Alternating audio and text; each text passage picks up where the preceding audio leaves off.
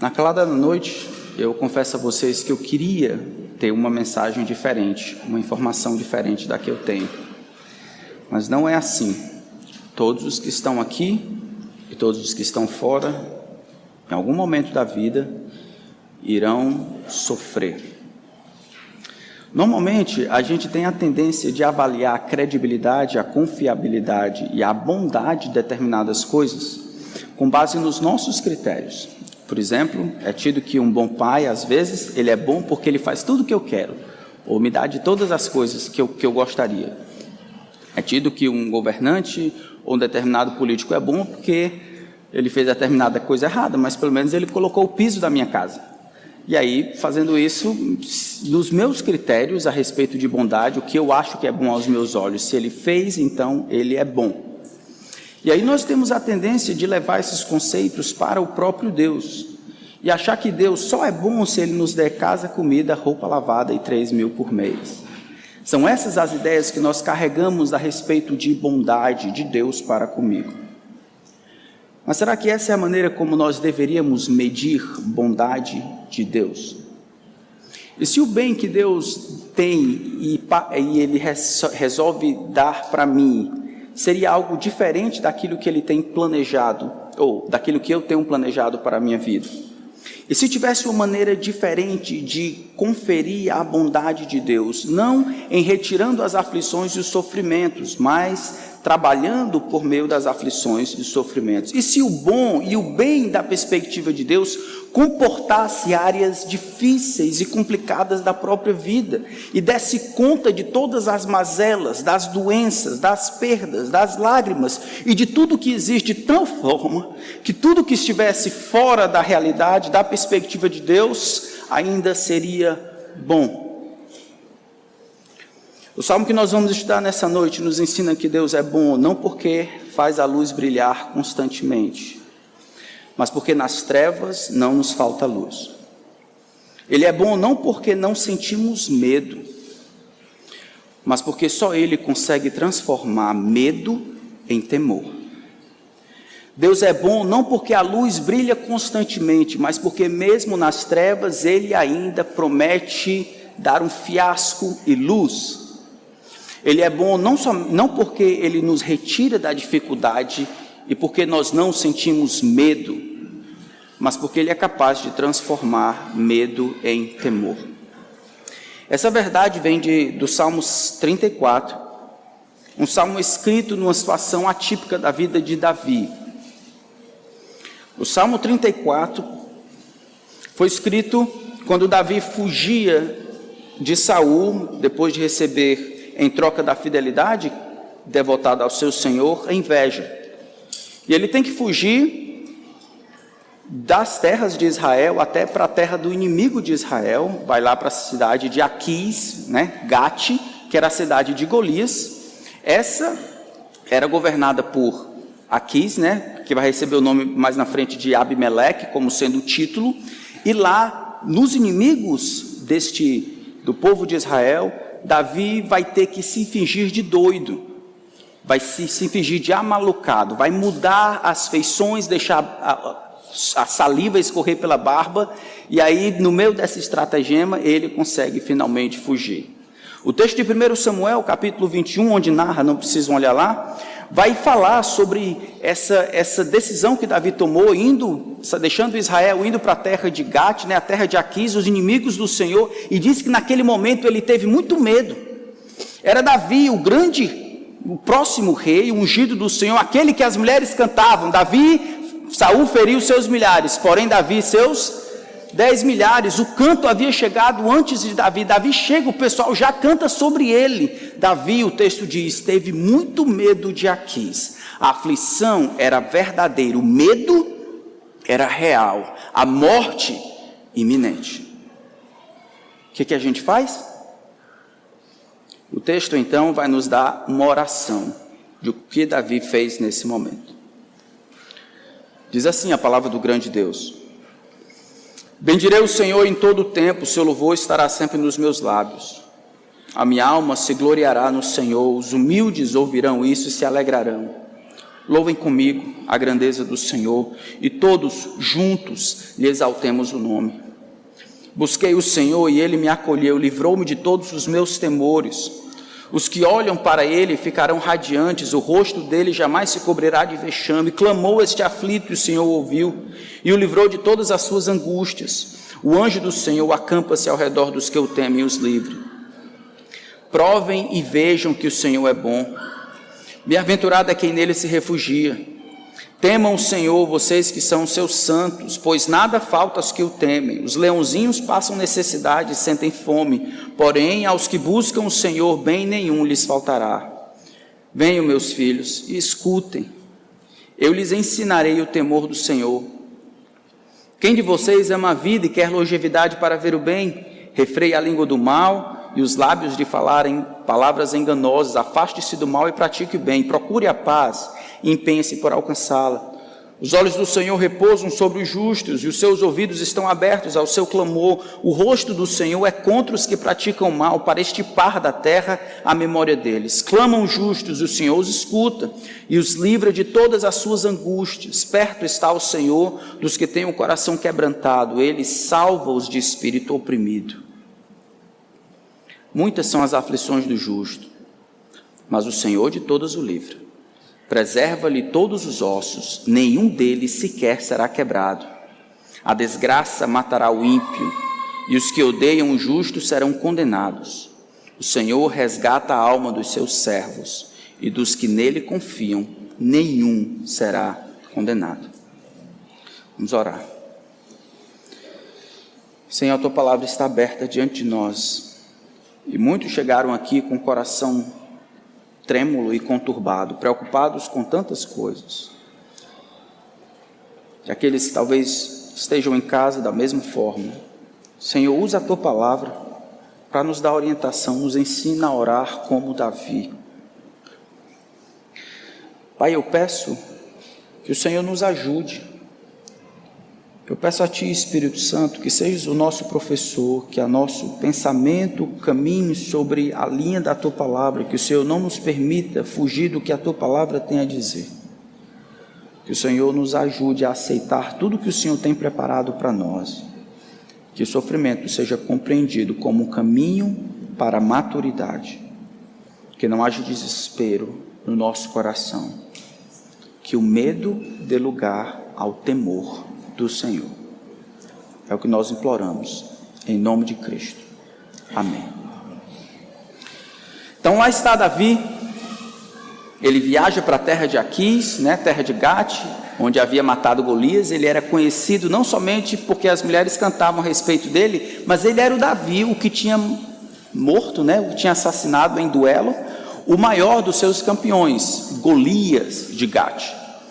Davi então teme pela sua vida, e é nesse momento de temor, porque o problema era real, é que ele vai nos ensinar, pelo exemplo, o que se passou em sua mente. Veja que o texto, de maneira geral, ele se divide em dois grandes blocos, do versículo 1 até o versículo 7, do versículo 8 até o versículo 22. Versículo 1 até o versículo 7 é Davi falando de si mesmo. Verso 1 até o verso 3 é ele dizendo como se fosse uma introdução e uma conclusão, as decisões que ele resolveu tomar diante disso, internamente e assim externamente. Eu começo bem dizendo ao Senhor em todo o tempo, em Gate e em Israel, em Judá e sobre a perseguição ou olhar de Aquis. Eu resolvo bem dizer ao Senhor. Eu me glorio no Senhor, me alegro no Senhor, eu deposito no Senhor o meu foco e as minhas atenções. E aí eu convido os homens a louvarem a Deus comigo, a se juntarem, a terem o mesmo pensamento. Do versículo 4 até o versículo 7, ele explica o que, que aconteceu. Ele buscou e Deus se fez presente. Ele olhou e foi iluminado. Ele clamou e Deus o respondeu. Deus, o anjo do Senhor, cobriu e o protegeu. Do versículo 8 até o versículo 22, ele vai unir instrução. Não é interessante para Davi simplesmente bendizer ao Senhor de maneira solitária. Davi bendiz ao Senhor, E ao mesmo tempo em que ele bendiz ao Senhor, ele quer instruir os outros a participarem do que ele está fazendo e aprenderem, a, desafiando essas pessoas a pensarem junto com ele. Davi deseja não somente que ele esteja bem, mas que os outros sejam encorajados e desafiados pelo livramento que ele acabou de receber. Davi então nos ensina neste salmo que apesar das muitas aflições, por meio das orações o povo seria liberto, e por meio do louvor o povo seria instruído. Por meio das orações o povo seria liberto, apesar de muitas aflições. Por meio do louvor o povo seria instruído. O louvor então é oferecido como gratidão. Mas vamos olhar os primeiros três versículos, que eles vão servir de guia para tudo o restante que vai acontecer. Eles começam dizendo: Bendirei o Senhor em todo o tempo, o seu louvor estará constantemente nos meus lábios. O paralelismo, isso é, esse bloco que aparece entre a primeira linha e a segunda, eles se auto-explicam. Bendizer aqui ao Senhor é louvar, é falar bem, é reconhecer as perfeições do Senhor, não somente de ver né, de ouvir falar, mas de meditar e de refletir e dizer o que elas são. Eu bendirei ao Senhor, eu louvarei ao Senhor em todo tempo, independente das circunstâncias. Constantemente o seu louvor estará nos meus lábios. Bem dizer aqui carrega consigo a ideia de repetição, de interação, de constante, não aquela ladainha sem informação, não repetir por repetir para criar pensamento positivo. Isso aqui tem informação sendo carregada, tem um foco, é Deus, e tem um objetivo. Que as suas atenções saiam de Gate, deixem aqui e se, fo e se focalizem em Deus. Eu bendirei ao Senhor em todo o tempo. Esta aqui é uma decisão que eu e você somos responsáveis. Você e eu não somos responsáveis tantas vezes por, pelas coisas que Deus em sua providência traz a você. Você e eu não somos responsáveis tantas vezes pelas circunstâncias que a providência nos traz. Mas você e eu somos responsáveis por pensar no que pensar no meio das circunstâncias. Não é competência sua mudar a história e os destinos dos homens e até mudar a sua história para remover determinadas coisas que você não gosta. Isso não compete a você e não compete ao homem nenhum decidir o seu caminho. Mas é competência sua e responsabilidade decidir, independente das circunstâncias, ter um foco que seja Deus e a sua vontade. Bendizer ao Senhor em todo o tempo, trazer o louvor para os seus lábios constantemente. Em outras palavras, ele decide gloriar-se no Senhor, verso 2. A minha alma, ou seja, tudo que tenho, não aquela ladainha sem sentido, onde a cabeça está longe, eu não sei muito bem o que digo, mas a minha alma, toda ela se gloria. Em 1 Reis vai falar desse gloriar-se no sentido de se alegrar. Versículo 3 ele diz: Louvem comigo a grandeza do Senhor, e todos juntos exaltemos o nome. Eu quero que vocês vejam a conexão que a gente descobriu recentemente, ou pelo menos eu tenho descoberto na minha vida um tempo atrás, é muito bom quando ela é reafirmada. Existe algo com música e adoração que vai além do que a gente consegue às vezes explicar. Eu quero que vocês tentem entrar na cabeça de Davi. Davi está lá diante de Aquis, o pessoal está tentando matar ele, ou ele está com muito medo, porque ele é inimigo de Aquis. E Davi resolve, ao invés de concentrar as atenções no seu problema em si, ele resolve bem dizer ao Senhor. Mas na frente a gente vai ver que Davi não é um negacionista nesse sentido. Ele não nega a realidade do problema, por pelo menos quatro vezes ele fala de aflição. São muitas as aflições do justo. A aflição aqui são muitas as calamidades, as distrações, os problemas, as mazelas, são muitas, de vários tipos. Davi, no entanto, decide não concentrar as atenções nisso, mas bem dizer ao Senhor, e em fazer isso, foco e as atenções se voltam para Deus. Mas Davi não para por aí. Davi olha ao redor e ele convida as outras pessoas a fazerem o mesmo. Louvem comigo, adorem ao Senhor comigo, magnifiquem ao Senhor comigo, juntos, juntos. Exaltemos ao Senhor, juntos magnifiquemos ao Senhor, juntos vamos fazer um repente cristão, onde eu digo uma virtude de Deus e você coloca outra virtude. Juntos, nós vamos tentar instruir um ao outro sobre a verdade de Deus. Me lembra determinadas verdades a respeito de Deus do lado de cá e eu vou te lembrar do lado de lá. E juntos nós vamos ter uma percepção mais completa do que Deus está fazendo além de Gate, além de Aquis, na tua vida e na minha vida. Junto comigo, magnifique ao Senhor. Existe uma bênção no canto congregacional que não pode ser esquecida. Na modernidade a gente canta quase que olhando para o lado, ou mal canta, ou tem vergonha de cantar uns para os outros. Aqui não. Aqui eu cantava não somente para Deus, cantava para o meu irmão. Eu não cantava só para Deus. Eu cantava para encorajar o meu irmão juntos. Cante ao Senhor comigo. Exulte, exulte no Senhor. É a nossa rocha, o nosso baluarte, é o nosso Deus em quem confiamos. O canto congregacional, então, funcionava aqui como uma maneira de instruir os outros. Do versículo 1, então, até o versículo 3, Davi, ele coloca um resumo. Bendiga ao Senhor em todo o tempo, glorie-se no Senhor em todas as circunstâncias. Convide os outros a participarem dessa jornada. No momento de dificuldade, na cidade de Gate ou em Fortaleza, no momento de grande aflição, quando a sua vida estiver por um fio, o que você faz? Você bendiz o Senhor em todo o tempo. Você gloria-se no Senhor, decide gloriar-se no Senhor, porque aquele momento não é diferente. E você puxa as outras pessoas para louvarem ao Senhor com você. Qual a razão disso? Verso 4 até o verso 7, ele vai dizer algumas coisas que Deus fez na vida dele. Olha, eu busquei ao Senhor e ele me achou, ele livrou-me de todos os meus temores. Eu olhei para ele, os que olham para ele, os que fixam, ficarão radiantes, isso é, terão o rosto revestido de alegria. Ele clamou este aflito, falando dele mesmo. Este aflito aqui clamou ao Senhor e o Senhor ouviu e o livrou de todas as suas angústias. Como ele fez isso? Verso 7: acampando o anjo do Senhor, ou Deus mesmo, uma manifestação de Deus, ou um agente de Deus trabalhando em prol de Davi, ao redor dele.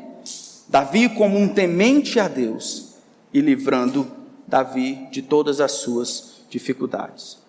Davi então retrata aqui o ingrediente, os ingredientes que ele fez, ou pelo menos a razão pela qual os homens poderiam se juntar a ele. Ele conta por experiência própria, irmãos. Houve uma busca, uma entrega, uma resposta e um louvor, um convite e uma instrução. Eu busquei ao Senhor e ele ouviu de lá. Eu o louvei em resposta à sua vinda para cá. E eu convido agora os homens a participarem disso. Irmãos, nós olhamos do ano pra, passado para cá, estou pensando nesse em termos de, de Covid, do ano passado para cá, mais da metade da nossa congregação já pegou. Alguns pegaram até duas vezes premiados. Nenhum se perdeu, digamos assim. Agora, aqueles que passaram, aqueles que foram livrados nesse sentido e de outros livramentos, têm uma responsabilidade maior Todo mundo que recebe de Deus libertação como resposta de oração tem uma responsabilidade de instrução para aqueles que estão ao redor. Davi se sente na responsabilidade de chamar as pessoas, desafiar os homens a confiarem em Deus. Confie em Deus, por quê? Porque eu estava no mesmo buraco que você, eu estava lá em Aquis, eu busquei o Senhor e Ele me ouviu, eu clamei por socorro e Ele me atendeu, eu olhei para Ele e fui alegrado, o anjo do Senhor veio ao meu encontro, me protegeu e me livrou e me guardou, isso aconteceu, isso é real, faça o mesmo com você. Não é eu sou, estou liberto, aleluia, vamos para frente, eu sou liberto, aleluia, vem cá, eu quero ajudar você a pensar como eu. Os que são libertos aqui, eles têm uma responsabilidade para com aqueles que ainda ficaram doentes. E mesmo quando essa, essa doença se acabar, existirão outras, e outros problemas mais sérios. Os que foram libertos têm a responsabilidade de ajudar aqueles que ainda não foram libertos. Se a gente olhar no versículo 8, é o pináculo desse texto. Ele marca a mudança do versículo do, da primeira parte para o segundo, marca o chamamento para que haja instrução com base na libertação que ele recebeu. Verso 8 diz: Provem e vejam que o Senhor é bom, bem-aventurado é quem nele se refugia. Davi não está pensando agora em si, ele diz como devemos fazer, bendizer, se gloriar e convidar. Ele diz as razões, as razões porque ele decide fazer assim, isto é, porque ele buscou, Deus respondeu, Deus o livrou, Deus o libertou, Deus o alcançou, Deus o protegeu, todas essas coisas. Agora ele para de si mesmo no verso 8 e ele fala com todo mundo: provem. Provem e vejam que o Senhor é bom. Arrisca. A ideia aqui é testar gosto. É uma coisa diferente e, e eu quero testar, eu quero dar um voto de confiança. Se arrisque, experimente viver debaixo da vontade de Deus, experimente, teste e veja como o Senhor é bom. Parece ser um contrassenso na nossa modernidade. Deus é bom, e a palavra aflição, por exemplo, aparece quatro vezes num relato pequeno. Deus é bom e Davi está em Aquis, fugindo por ter sido um bom servo para Saul por causa da inveja, fugindo injustamente quando Saul tenta matá-lo. Deus é bom. Como Deus é bom e aqui eu estou tendo que fingir de doido para poder salvar a própria vida. Deus, Deus é bom. Como assim? Como eu ligo a bondade de Deus com as dificuldades e aflições tão presentes na minha vida em todo o tempo? Se eu devo bendizer ao Senhor em todo o tempo, em todo o tempo quase eu tenho enfrentado dificuldades, como é que eu concilio a bondade de Deus com as aflições que eu tenho? Todo mundo já passou por crises como essa, hein? Para Davi não é um problema. Davi não mede a bondade de Deus pela ausência de problemas. O sofrimento do justo, como ele diz aqui, é, ao contrário do que muitos pensam, não é, ele não é justo porque não sofre. Não é a sua justiça que faz com que haja pouco ou nenhum sofrimento. O sofrimento do justo é justo exatamente porque ele sabe como sofrer. É enquanto ele experimenta da bondade de Deus no meio das dificuldades, exatamente quando a sua vida está em risco, que ele demonstra o seu temor ao Senhor, a sua devoção ao Senhor. Ele não mede o amor, a bondade e o cuidado de Deus a parte das dificuldades, mas é nas dificuldades, no caminhar com ela, que ele percebe a bondade de Deus. Olha os versos aqui. Como é que Deus é bom? Versículo 4. Porque ele acolheu e livrou de todos os temores. Versículo 6. Ele ouviu o aflito, ou seja, na aflição ele procurou pelo Senhor, o Senhor o livrou. A mesma coisa acontece no versículo 7, livrou, 17. Livrou de todas as suas angústias. No versículo 19, o Senhor de todas as livra. Verso 7, ele envia o seu anjo para livrar os que o temem. Na luta, os anjos estão lá presentes. Ele mantém, preserva e alimenta os que o temem. Verso 10, ele transforma medo em temor. Verso 15, ele observa de maneira favorável o caminhar dos justos. Verso 18, ele se mostra presente quando o nosso coração é humilde e nos salva. Verso 22, ele resgata a alma dos seus servos. Como eu posso reconciliar essas ações do Senhor com uma vida cheia de problemas e dificuldades? O texto não responde, porque isso não é uma pergunta. Mas, mesmo quando as aflições são muitas, ela parece concordar que a presença do Senhor nas aflições A presença do Senhor nas aflições é o que faz toda a diferença. Sendo que todos, irmãos, iremos sofrer, todos nós, grandes e pequenos, crentes e descrentes, ricos e pobres, os da direita e os da esquerda. A bondade de Deus não deveria ser medida pela ausência de sofrimento. A justiça de uma pessoa não deveria ser a métrica né, a, a, a ausência de sofrimento não deveria ser a métrica de uma vida justa. Apesar disso, apesar de todo mundo sofrer, é somente o povo de Deus que pode buscar ao Senhor. Amém? Quantos de nós já não saímos de dificuldades como essas que estamos passando em outras, esmagados, destruídos, mas renovados pela presença de Deus? Quantos de nós já não podemos dizer, como do salmista, no Salmo 119, foi muito bom passar pela aflição ou ser afligido para que o Senhor me ensinasse os seus caminhos? Quantos não poderiam dizer, como Jó, olha, antes meus olhos te viram, eu tinha ouvido falar, mas agora os meus olhos te veem. Eu sei quem o Senhor é, e foi no meio da aflição que as maiores descobertas a respeito do Senhor estiveram nos meus olhos. Então, se isso é o mais importante na vida, conhecer a Deus, e isso veio por meio das aflições, eu bendigo ao Senhor em todo o tempo. E o seu louvor estará sempre nos meus lábios. O seu louvor estará sempre nos meus lábios. Nós não nos tornamos cristãos para pararmos de sofrer, né? Nós não nos tornamos cristãos para pararmos de sofrer. Porque somos cristãos, sofremos e passamos pela calamidade de uma maneira estranhamente diferente e piedosa. É o ciclo que nós vemos aqui: busca e entrega, resposta e louvor, convite e instrução.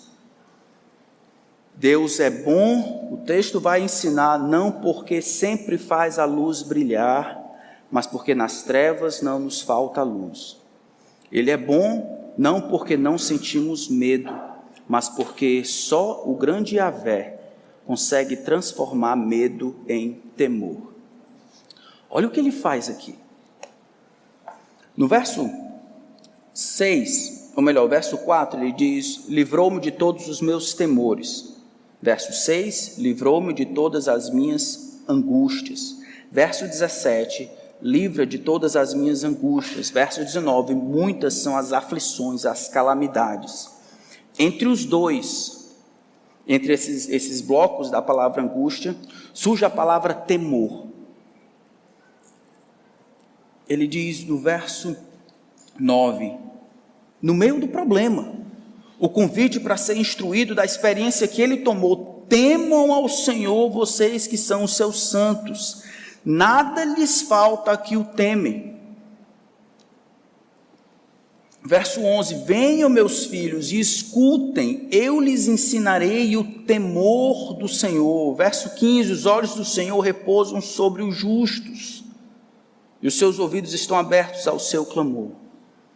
O movimento aqui do salmo é que Parece que enquanto Davi, no meio da sua dificuldade, com medo, ele toma a decisão de bem dizer ao Senhor, não é negar a realidade, mas não sucumbir pelo medo, mas colocar do lado do problema real, da morte iminente, algo maior, onde ele concentra as atenções, e assim aquele medo dá lugar ao temor, porque esse algo maior é o próprio Deus. Aquele que cuida, aquele que preserva, aquele que dirige, aquele que alimenta, aquele que mantém, aquele que age. E agora o medo dá lugar ao temor. Eu temo ao Senhor, eu vivo de maneira justa e reverente. Isso me basta. É esse tipo de movimento que nós deveríamos ver constantemente nas nossas vidas. O medo como reação é uma resposta natural. Como resposta, isso é, como decisão de sentir ou de viver sobre medo, vai contra o plano de Deus. Qual é a cura? O temor do Senhor. Nenhum mal falta, nada falta àqueles que nele se refugiam. Porque eles temem ao Senhor, estão ligados com o Senhor, quando as outras coisas, como segurança, essas coisas faltam, o Senhor ainda está lá e o Senhor é suficiente. O Senhor é tudo que o devoto, que o justo mais anseia. No versículo 19, ele conclui, começa a concluir dizendo: Muitas são as aflições do justo, são muitas as aflições do justo. Essa palavra aqui, aflições, fala de calamidades, de dificuldades, de coisas que são dolorosas, ah, causadas pelo pecado ou pela a própria entrada do pecado no mundo, ah, causadas pela queda de Adão e Eva. E aí são muitas, ele diz. Quais seriam essas muitas aflições do justo? Você constrói uma casa, e aí falta dinheiro. Você arranja dinheiro, falta pedreiro. Você encontra o pedreiro, falta material. Encontra o material, começa a chover. O sol aparece, acabou o dinheiro. É ou não é? Você ajeita a torneira da cozinha, quebra a máquina de lavar, conserta a máquina, acaba o gás.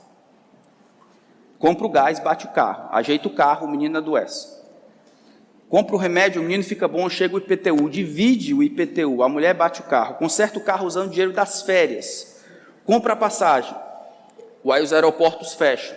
Os aeroportos abrem, mas você ficou doente. Você fica bom, a empresa não quer ressarcir a passagem.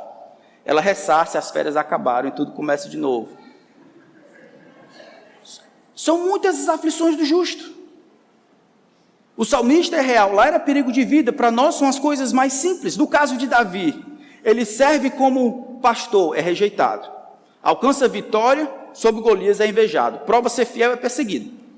Encontra refúgio com o sacerdote Aimeleque, em 1 Samuel capítulo 21. E aí tem um tempo de tranquilidade e boa amizade. Vem um perseguidor e mata todo mundo que ficou com Davi, e agora Davi tem que lutar contra a tentação de se sentir culpado porque ele acabou sendo a razão pela qual Aimeleque e todos os profetas, os profetas que ficavam ali com Aimeleque, foram mortos. Ele salva a cidade dos Ifeus, eles traem Davi e entregam a localização dele a Saul. Protege os rebanhos de Nabal para ser desprezado por ele. Protege ou poupa a vida de Saul para continuar sendo perseguido até o dia em que Saul morre. Ouvimos hoje pela manhã, irmãos, o relato do nosso missionário João e a Fabi lutando, servindo ao Senhor, crise por cima de crise. E aí eu falei com ele hoje de manhã, ele dizendo, pastor, eu, eu tive que ir para um hotel porque o meu vizinho mau caráter colocou o som alto a noite inteira. Eu chamei a polícia e ele deu uma propina para a polícia. E aí a gente teve que ir para um hotel. Aí eu disse para ele, rapaz, depois da queda do coisa. Muitas são as aflições do justo. Vamos parar com esse negócio de achar que a vida é, é, é vida mansa. Esse tipo de promessa não existe. Davi nos dá aqui uma receita, não é de ausência de problema, mas de focalizar nas coisas certas durante o problema, de responder de maneira justa e devota aos problemas. Não é ficando acabrunhado, não é reclamando, blasfemando, negligenciando, é só colocando acima dos problemas, focalizando em Deus, para que o medo das coisas dê lugar ao temor, e assim você possa ser benção na vida dos outros. Como? Louve ao Senhor comigo, vamos. E todos a uma exaltemos o seu nome, magnifiquemos ao Senhor. Veja que Davi tira vantagem, ou nos ensina a tirar vantagem das piores dificuldades. Os homens aprenderem a concentrar, tendo um coração agradecido, gloriando-se no Senhor em todo o tempo. Tem sido assim pela história daqueles que foram grandes servos de Deus. Eu lembro da história da, da esposa de Corey ten Boom, a esposa, ó. Deus tenha misericórdia. A irmã de Corey ten Boom. Vocês sabem, eram holandesas, escondiam judeus do nazismo, e aí de repente pegam elas e elas têm que ir para o campo de concentração feminino. E lá, Corey ten Boom desenvolve uma grande amargura por Deus e pelos nazistas, por causa da crueldade, da dificuldade, da perseguição. A irmã, no entanto, serva de Deus, assim como Corey, mas serva de Deus, ensinava para ela que ela deveria ser grata em todas as circunstâncias, como a palavra de Deus diz. Em outras palavras, gloriar-se no Senhor. Minha alma se gloriará no Senhor, se alegrará no Senhor. Entre conversa vai e vem, elas percebem que os colchões eram infectados, empestados de pulgas. E aí ela foi desafiar sua irmã, Corey disse: Como é que você pode ser agradecido pelas pulgas? Não faz nenhum sentido, estamos aqui na sarjeta, Deus nos abandonou e nós estamos aqui dormindo com pulgas e piolhos. Mas, mais, mais tarde, naquela mesma semana, elas descobriram que a razão por que elas não eram molestadas pelos soldados era porque elas estavam comidas de pulgas. E a irmã só fez olhar para Corey e disse: Está vendo? Deus age em todas as coisas, devemos ser gratos. Nós não conseguimos ver tudo, mas devemos nos gloriar no Senhor, independente das circunstâncias. Dona Liane conta a história, a esposa do seu Bruce, que se envolveu num acidente e acabou batendo o carro numa senhora. Ela se tornou amigo daquela senhora e conduziu aquela senhora a Cristo. Eu não quero que vocês saibam aí bater do pessoal para falar de Jesus, não. Não é isso. Estou dizendo que somente cristão, porque isso pode acontecer com todo mundo. Crente descrente bate carro, mas só os cristãos terão uma atitude diferente. Eles responderão, terão o auxílio do Senhor e a compreensão da mão invisível do Senhor conduzindo todas as coisas. Então bendigam ao Senhor. Que o seu louvor esteja nos seus lábios constantemente. Se gloriem, se alegrem no Senhor e convidem as outras pessoas para focarem na beleza, na grandeza do Senhor, ao invés das dificuldades e desgraças que aparecem aqui nessa vida. Vocês devem ser bênção para o mundo. Vocês que já foram libertos devem ser bênção para o mundo. Muitas são as aflições do justo, mas o Senhor de todas as livra. Olhando para a nossa vida, na nossa igreja, Será que nós não temos visto respostas de oração durante esse tempo? Isso não deve fazer nenhuma diferença? Não deve fazer uma tamanha diferença? Elas não contam nada para a maneira como encaramos a crise presente? A última coisa mudou, alguma coisa mudou desde a nossa da última vez que fomos atendidos. A mão do Senhor se encurtou, seu ouvido ficou surdo, ele decidiu parar de nos amar. No meio de tanta gente doente, Deus tem escutado nossas orações e nos sarado. Testemunho pessoal: minha esposa, que já não tem a saúde lá muito bem, teve Covid e dengue ao mesmo tempo. Nós bendizemos ao Senhor, nos alegramos nele, tomamos bastante chá, oramos e vamos para frente. Bendizer ao Senhor impulsionar e empurrar o nosso coração para falar bem de Deus, apesar do que acontece ao redor, e chamar outras pessoas para fazer o mesmo. Verso 19, ou melhor dizendo, verso 20 do nosso texto, diz: Preserva-lhe todos os ossos, nenhum dos seus, nenhum deles sequer será quebrado. Interessante que Pedro utiliza esse texto para falar sobre Jesus. Fala sobre ele, falando ah, que Deus o preservou, que Deus o protegeu, que Deus o ressuscitou. Deus, em sua sabedoria e providência, ele permite que Jesus entre no meio da tribulação, do sofrimento. Na verdade, Jesus ele exemplifica esse ciclo aqui. Ele ora para se preparar pelo seu sofrimento, ele canta o Halel antes da sua paixão, ele aceita a vontade de Deus, e abençoa aqueles que estão participando ali. Ao terceiro dia, ele ressuscita e hoje intercede por nós. O movimento de bem dizer, se alegrar e convidar as outras pessoas a participarem foi exemplificado pelo próprio Jesus. Aqueles que sofrem dessa maneira sofrem como Jesus. Algumas aplicações, irmãos, antes de nós terminarmos. Nós ouvimos na nossa reunião de quarta-feira uma irmã falando sobre a prática de Colossenses 3,16. Não sei se vocês lembram. Habite ricamente em vós a palavra de Cristo, instruí-vos e aconselhai-vos mutuamente com toda a sabedoria, louvando a Deus com salmos, hinos e cânticos espirituais. Louvando a Deus com salmos, hinos e cânticos espirituais. E ela dizia de que ela passava o dia todo escutando músicas que dirigiam a sua atenção a Cristo. E eu me cocei para não dizer, é exatamente isso. Isso é um método antigo de concentrar nossas atenções, de sermos embebidos pela palavra de Deus. Cante. Pegue músicas que dirijam a sua atenção para quem Deus é, não para os problemas e dificuldades. Cante. E depois de cantar, cante outra vez. Irmãos, eu tenho música para quase tudo.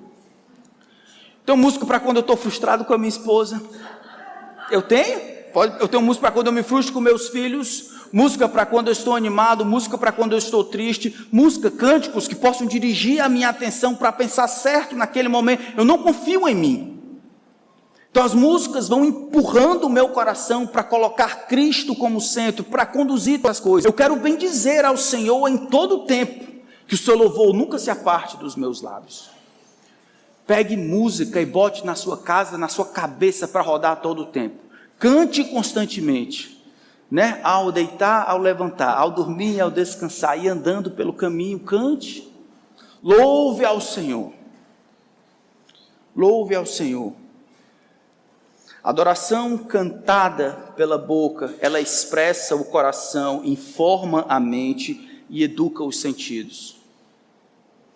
Adoração cantada pela boca, ela manifesta o coração, informa a mente e educa os sentimentos a pensarem, a sentirem corretamente.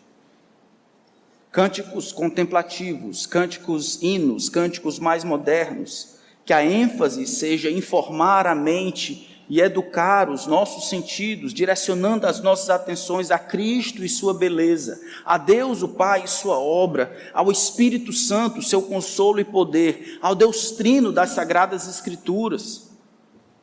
Bendigam ao Senhor, louvem-no em todo o tempo. Se você não é tão bom, cante na sua cabeça. Se você tem vergonha, faça um, um, um, um. Mas cante. Cante, porque isso vai informar a sua mente e constranger os seus sentimentos a pensarem corretamente. Música, irmão, uma bênção de Deus. Música, ou seja, cânticos espirituais. Veja o potencial do louvor ao Senhor. Esse cântico recorrente, como nós vemos aqui, bem dizer o Senhor em todo o tempo, não é a citação de uma ladainha ou do vai dar certo. Vai dar tudo certo. Que não carrega significado ou informação é a fé na fé, é o fideísmo, ou seja, não tem nenhuma informação, é o desejo por melhora. Esse louvor não tem nada a ver. Esse louvor é informado pela palavra de Deus, tem foco em Jesus, o Pai e o Filho, e ele é utilizado por Deus para infundir em meu coração temor, tomando lugar do medo, que é uma atitude normal de pessoas como nós. O louvor tem informação sendo veiculado, tem foco em Deus, o Senhor, e não nega a realidade do momento. Também é baseado na nossa própria experiência. Segunda aplicação: os homens que escutam, como nós vemos aqui, não deu para ver tudo por causa do tempo, mas os homens que escutam, veja o versículo 2: A minha alma se gloriará no Senhor, os humildes ouvirão e se alegrarão. Versículo 11: Venham, meus filhos, escutem, e o que eu falarei, eu ensinarei o temor do Senhor. Verso 8: Eu desafio vocês a provarem e perceberem, por experiência própria, que o Senhor é bom. Todos esses são chamamentos e desafios para que as pessoas que estão observando a nossa volta tenham a mesma fé e a mesma dedicação que nós temos. Que nós possamos ser bênção na vida daqueles que estão ao nosso redor, irmãos. O mundo está olhando você sofrendo. O Senhor tem preservado todos nós até aqui. Eu louvo ao Senhor por isso. Mas não é, não é simplesmente a doença em si. Ela vai pegar ricos, pobres, grandes, pequenos, crentes e descrentes. Mas como os justos e devotos e tementes a Deus sofrem. Se há temor nos seus corações e louvor nos seus lábios. Somente se nos concentrarmos nessas coisas é que teremos condições de fazer como Davi. Chamarmos as pessoas para adorarem ao Senhor conosco. Chamarem, chamarmos as pessoas para aprenderem sabedoria conosco chamarmos as pessoas para aprender o temor do Senhor conosco. Em decorrência de provar, eles irão reconhecer que o Senhor é bom. E bem-aventurado aqueles que se, se refugiam nele. Muito interessante como o salmista compartilha com a congregação os movimentos internos do seu coração. Ele se volta para o Senhor em momentos de dificuldade e medo. O Senhor escuta e age, e aquele medo mortal das circunstâncias se transforma em temor do Senhor, por concentrar as minhas atenções em algo maior do que os meus problemas. Aquele medo se esconde ao perceber o tamanho de quem Deus é. Yahvé é o único ser no universo que consegue transformar o seu medo em temor. É nesse sentido que Jesus diz: Não temais os que podem matar o corpo e depois nada fazer.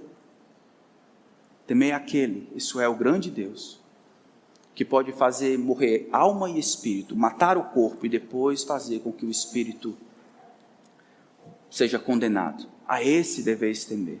Não é o medo dessas coisas, mas o temor do grande Deus que deve nos sustentar. Irmãos, Deus é bom, amém? amém? E Ele é bom não porque faz sempre brilhar a luz, mas porque mesmo nas trevas não nos falta o bem, e porque só Ele, nosso grande Deus, é capaz de transformar os medos em temor usar os nossos medos como combustível para alimentar a nossa compreensão de quem Deus é.